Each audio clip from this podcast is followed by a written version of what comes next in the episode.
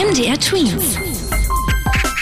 Dein 90 Sekunden Corona-Update. Mit Philipp, hallo Leute. Ja, Corona hat die Welt ja ganz schön auf den Kopf gestellt. Unter anderem ist es mit dem in den Urlaub fahren nicht mehr so einfach wie früher. Der große Reiseveranstalter TUI rechnet aber trotzdem damit, dass die Leute im nächsten Sommer, also 2022 im nächsten Jahr, wieder viel verreisen werden. So viel wie 2019 vor Corona. Schon jetzt haben viele Leute demnach für nächstes Jahr ihren Urlaub fest gebucht.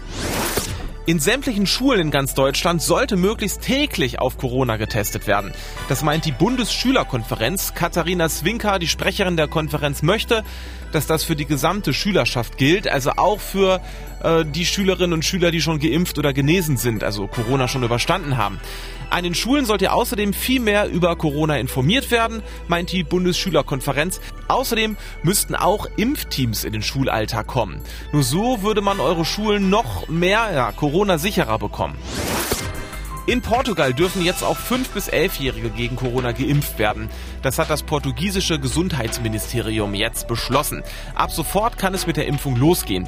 Die Europäische Arzneimittelbehörde EMA hat ja schon Ende November einen Impfstoff, der speziell für jüngere Menschen entwickelt wurde, zugelassen. Der kommt vom Hersteller BioNTech Pfizer.